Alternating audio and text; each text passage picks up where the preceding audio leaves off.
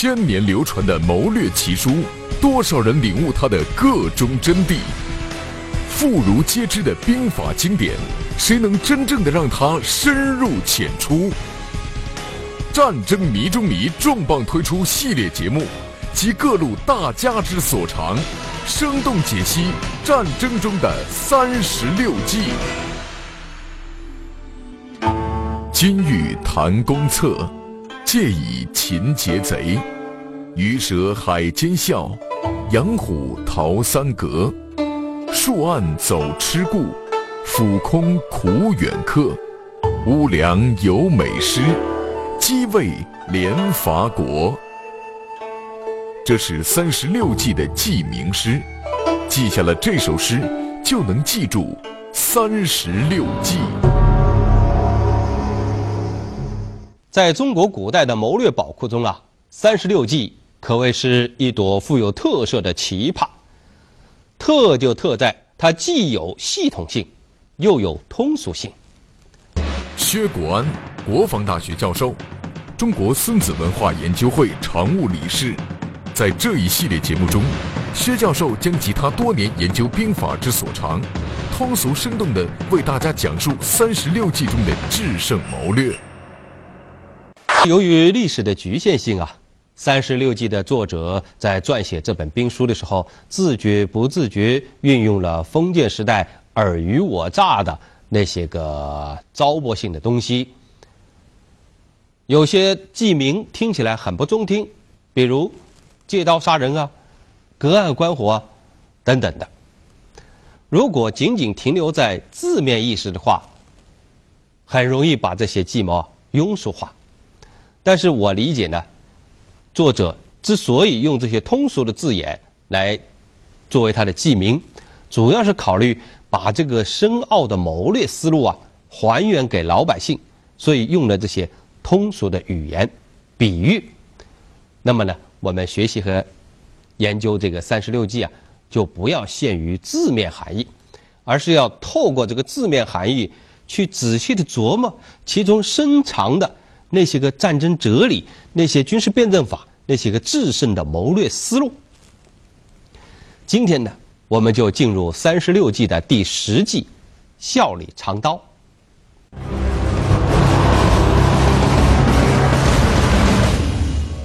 笑里藏刀是三十六计中的第十计，最初来自于《旧唐书·李义府传》。唐朝的时候，唐高宗的宠臣李义府靠阿谀奉承爬上了高位。李义府为人十分奸诈，所以《旧唐书·李义府传》说他：义府貌壮温公，与人语必喜以微笑。而贬记阴贼，记处权要，遇人弗己，威武义者则加轻谢，故时人言其笑中有刀。意思是说，李义府这个人表面对人温柔和善，说话带着笑容，但内心十分阴险奸诈，凡是稍有不合他心意的，都要进行打击陷害，所以。当时的人们都说他笑中有刀。后来，大诗人白居易也曾写诗评价他说：“笑中有刀，钱杀人。信而安之，因以图之，备而后动，务使以变，刚中柔外也。”这是《笑里藏刀》这一季的原文。现在啊，我们就来具体的。分析一下这句原文的意思。其中的“信”意思是使对方相信，“安”呢是使对方安定、安然。那么“信而安之”在这里就是指对方深信不疑。“应”是指暗地里，“图”是指这个予以打击。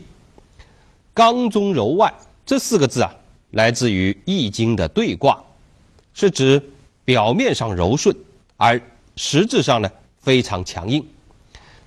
现在我们把这几个关键字儿啊串起来，整个这一句话的意思呢，可以这样理解：让对方相信我方完全是友好的，从而不做防备。而同时呢，我方却在暗地里积极的做准备，等待时机。一旦时机来临，就要迅速果断的出击，不要让情况发生变化。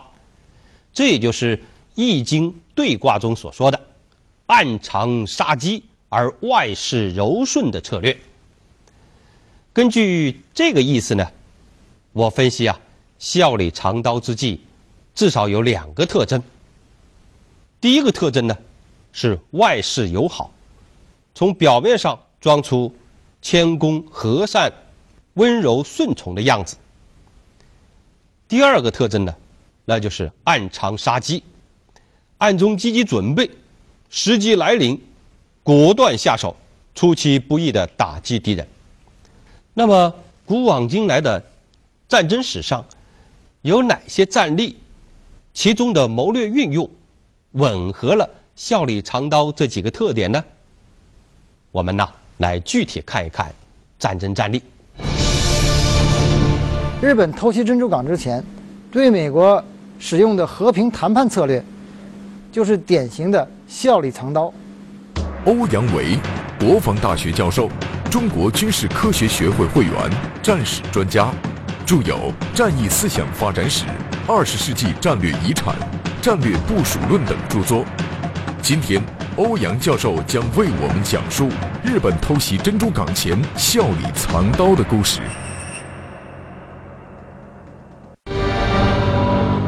一九四一年，军联合舰队司令山本五十六起草了偷袭珍珠港的计划。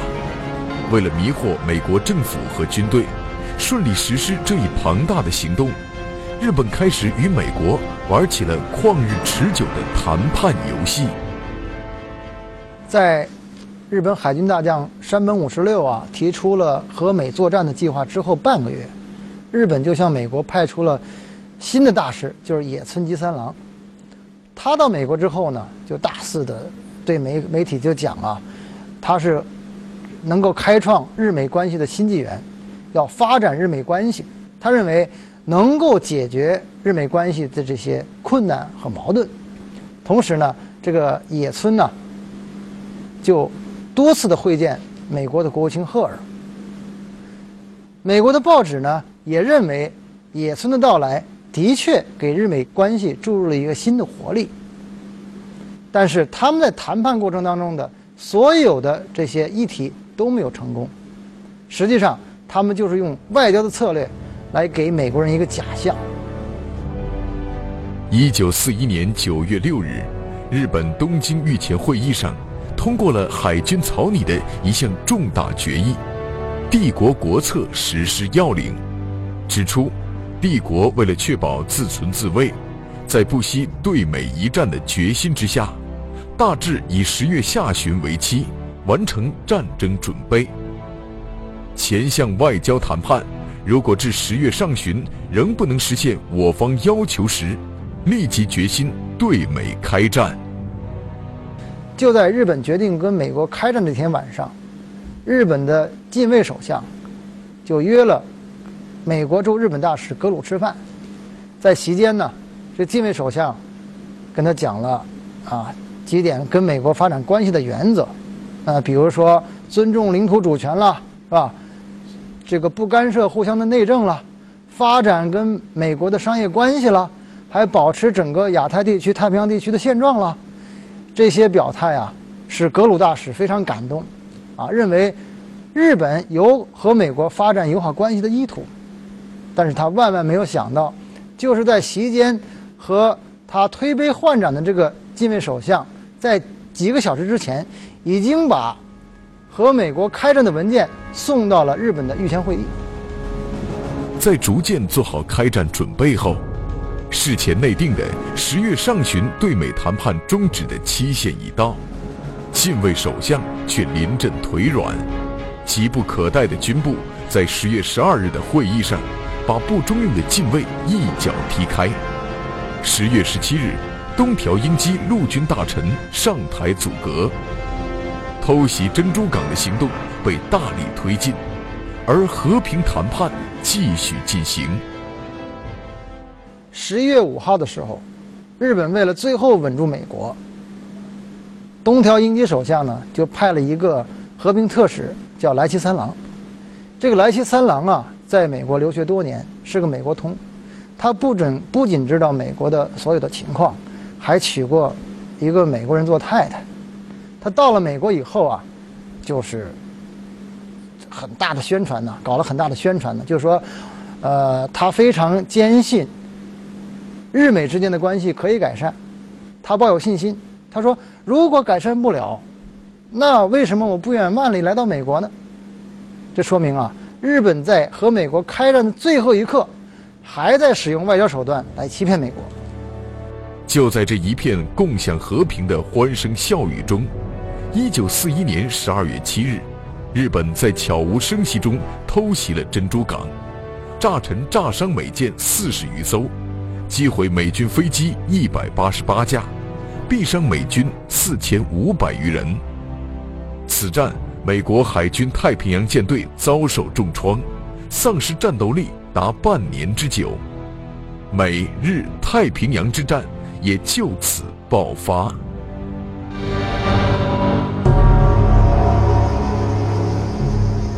看完了上一个战例啊，现在我们可以把战例中的一些情况啊，跟笑里藏刀这一季的典型特点来做个对照分析，有助于我们进一步了解这一季的内涵。首先从这个。外事友好这个特征来看，驻美大使野村吉三郎和来西三郎相继以和平使者的身份赴美就职，将美日外交谈判进行到开战前的最后一幕。我们再从第二个特征暗藏杀机来看，实际上日本早就一直在战前做着各项战争准备了。除了刚才讲的这一个战例之外，战争史上还有哪些个经典战例？它的谋略运用也吻合了“笑里藏刀”这一计的特征呢？我们接着再分析一个具体的战例。抗日战争胜利后，蒋介石迫不及待地邀请毛泽东到重庆进行和平谈判，采取的就是“笑里藏刀”的计谋。张明金。军事科学院研究员，军事科学院军事历史杂志总编，军事专家，是中国军事史略、中国人民解放军军史、大辞海军事卷等重要课题的主要撰稿人和负责人。今天，张教授将讲述蒋介石笑里藏刀，力邀毛泽东赴重庆谈判的故事。一九四五年八月十四日。日本宣布无条件投降。就在日本政府召会英、美、苏、中四国政府，表示接受波茨坦公告的同一天，蒋介石在事先毫无通处的情况下，就给延安的毛泽东发出一份万级的电报。电报中说：“倭寇投降，世界永久和平局面可期实现。”凡举国际国内各种重要问题，亟待解决。特请先生克日会临陪都，共同商讨事关国家大计，幸勿吝加。联电不胜迫切宣判之至。这时的蒋介石感到抗日战争的胜利来得太突然了，或者说他对形势的分析太迟钝了。因为抗战八年来，蒋介石的国民政府先从南京撤到了武汉。又从武汉撤到了重庆，他的嫡系部队这个时候大都集中在西南大后方，远离抗战的前线。现在抗战突然胜利了，他的部队要想抢夺抗战的胜利果实，从西南的大后方到内战的前线是需要时间的。因此，蒋介石打起了和平谈判这张牌，以从未有过的和平姿态，迫不及待地要求毛泽东到重庆进行和平谈判，共商国家大计。毛泽东接到此电后，面对如此国之大事，当然要容辖与我党其他领导人商谈。但在八月二十日和二十三日，蒋介石又连续发出两封类似的电报，并通过媒体将邀请毛泽东到重庆进行和平谈判的诚意之举公之于世。为了争取国内的和平民主，不辜负国民的和平期望，在八月二十八日，毛泽东协同周恩来、王若飞等人从延安飞抵重庆，开始了国共两党历史上著名的重庆和平谈判。由于蒋介石的阴险狡诈和西安事变的前车之鉴，当时党内外的许多人士都看透了所谓的和平谈判。是蒋介石惯用的笑里藏刀的计谋，因此大家都为毛泽东的重庆之行捏了一把汗，担心毛泽东到重庆之后遭到蒋介石的暗算。对此，蒋介石的如意算盘是：如果毛泽东不敢舍身冒险到重庆来进行谈判，他就可以把破坏和平、挑起内战的罪责强加到共产党人的头上。毛泽东则分析认为。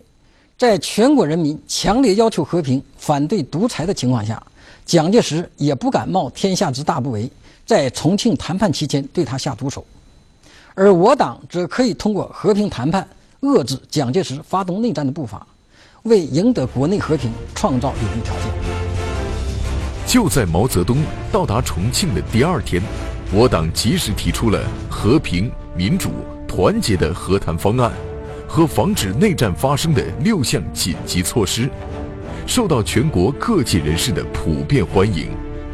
而在同一天，国民党陆军司令何应钦，则秘密向各战区印发了蒋介石的剿匪手本，开始了加紧进行内战的步伐。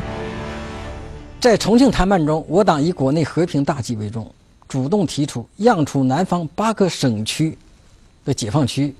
撤退在江南的新四军部队等为妥协条件，但是蒋介石在美国政府的支持下，以所谓的统一军令、统一政令为借口，企图从根本上取消中国共产党领导的抗日武装和解放区的合法地位。在谈判期间，美国驻华特使赫尔利也扮演了极不光彩的角色，多次对我党进行威胁恐吓，企图迫使我党就范，以此掌控国共两党。对此，毛泽东坚定地回答：“中国的事，中国人自己办，无需外国人操心。”九月十日至十月十二日，就在重庆谈判的过程中，蒋介石命令他的部队向解放区发动军事进攻，企图以军事进攻逼迫共产党交出解放区和军队。但我解放区军民针锋相对，对首先进犯山西上党解放区的阎锡山部队。展开自卫作战，一举歼灭三点五万人。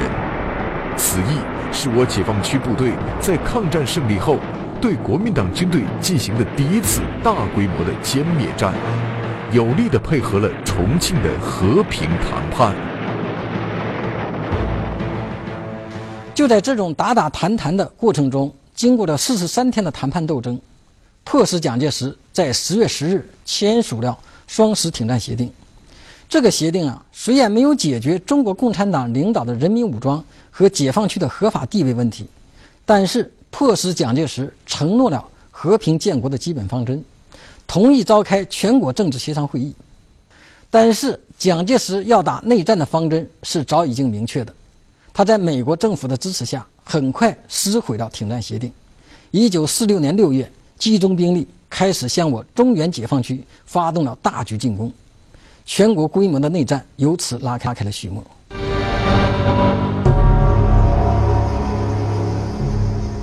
看完了刚才这个战例啊，现在我们再来把其中的一些情况啊，跟笑里藏刀之计的特点做个对照分析。首先从外事友好这个特点上看，蒋介石以和平谈判为幌子，邀请毛泽东到重庆商谈国家大事。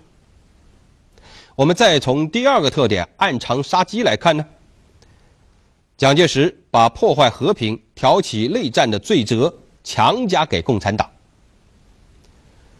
看完了这两个战例啊，估计大家对笑里藏刀之计的特点内涵都有了个大体的了解。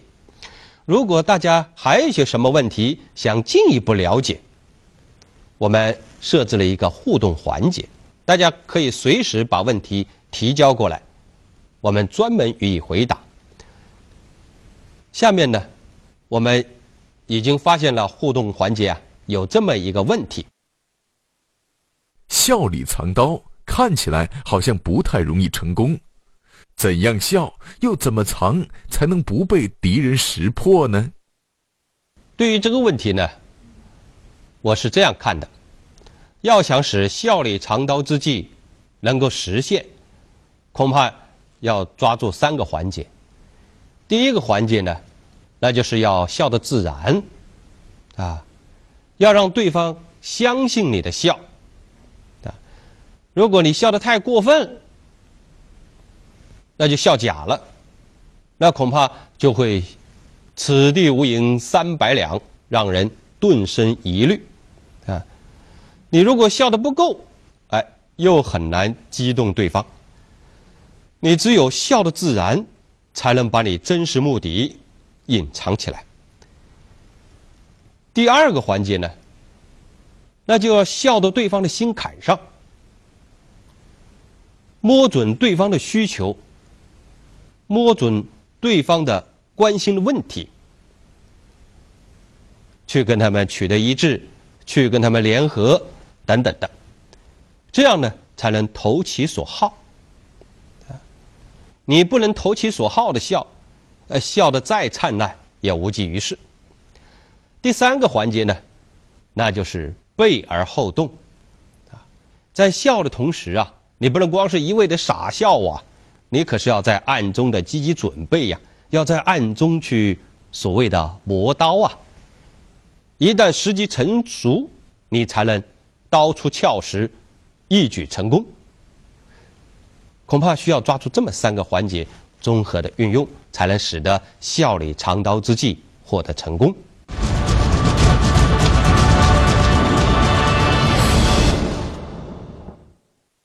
孙子曾经说过：“兵以诈立，兵者诡道也。”强调的就是用兵打仗最起码的是要用奇谋诡道。这个笑里藏刀呢？显然也是一种奇谋诡道。他并不是要求人们个个都去当伪君子，用你的虚假的笑容去欺骗人们。如果停留在这个层面呢，就太浅了。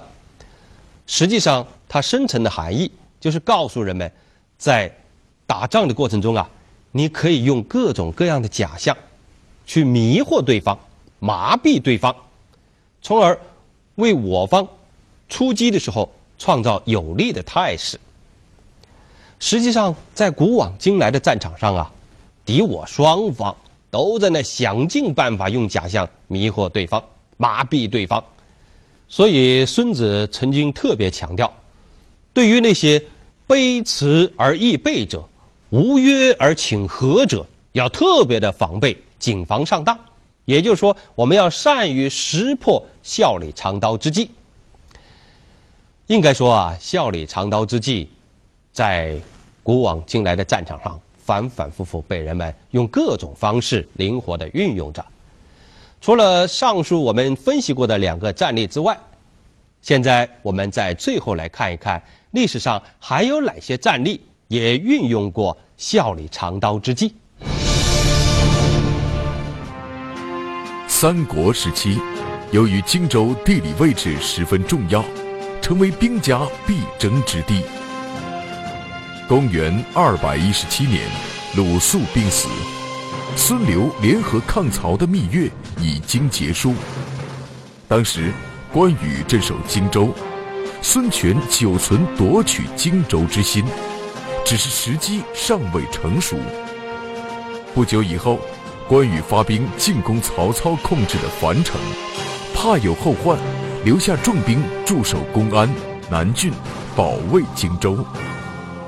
孙权手下大将吕蒙认为，夺取荆州的时机已到，但因有病在身，就建议孙权派当时毫无名气的青年将领陆逊接替他的位置，驻守路口。陆逊上任，并不显山露水，定下了与关羽假和好、真备战的策略。他给关羽写去一封信，信中极力夸耀关羽，称关羽功高威重，可与晋文公韩信齐名，自称一介书生，年纪太轻，难担大任，要关羽多加指教。关羽读罢陆逊的信，仰天大笑，说道：“吾虑江东矣。”马上从防守荆州的守军中。调出大部人马，一心一意攻打樊城。陆逊又暗地派人向曹操通风报信，约定双方一起行动，夹击关羽。孙权认定夺取荆州的时机已经成熟，派吕蒙为先锋向荆州进发。吕蒙将精锐部队埋伏在改装成商船的战舰内，日夜兼程。突然袭击，攻下南部。关羽得讯，急忙回师，但为时已晚。孙权大军已占领荆州，关羽只得败走麦城。进攻苏联是纳粹德国发动战争的终极目标。在希特勒的《我的奋斗》一书里面，明确地指出，我们今天谈到欧洲的新领土时。必须首先想到俄国和他周围的附庸国。于是，希特勒在二十年代末已做出自己的唯一选择，放弃远洋冒险，向俄国开战。然而，在一九四零年以前，德国却并不想与苏联为敌。那时的战争局势日趋复杂，希特勒的羽翼变得丰满。在兼并了奥地利、捷克斯洛伐克后，他开始有了称雄欧洲的野心，而德国此时最担心的，就是法苏两国的两面夹击，因此他千方百计地想拉拢苏联，以避免出现两线作战的情况。于是，希特勒向他未来的敌人露出了暗藏杀机的笑容。一九三九年八月二十三号，苏联政府外交部长莫洛托夫。和德国外交部长里宾特洛甫在莫斯科签署了苏德互不侵犯条约。在这份条约中约定，双方保证不单独或联合其他国家在彼此间进行武力活动，发动任何侵略行为或任何攻击。如果缔约一方成为第三国敌对行动的对象，缔约另一方将不给予第三国以任何支持。双方都不加入直接或间接旨在反对另一方的任何国家集团，双方永久以和平方式解决两国之间的一切争端。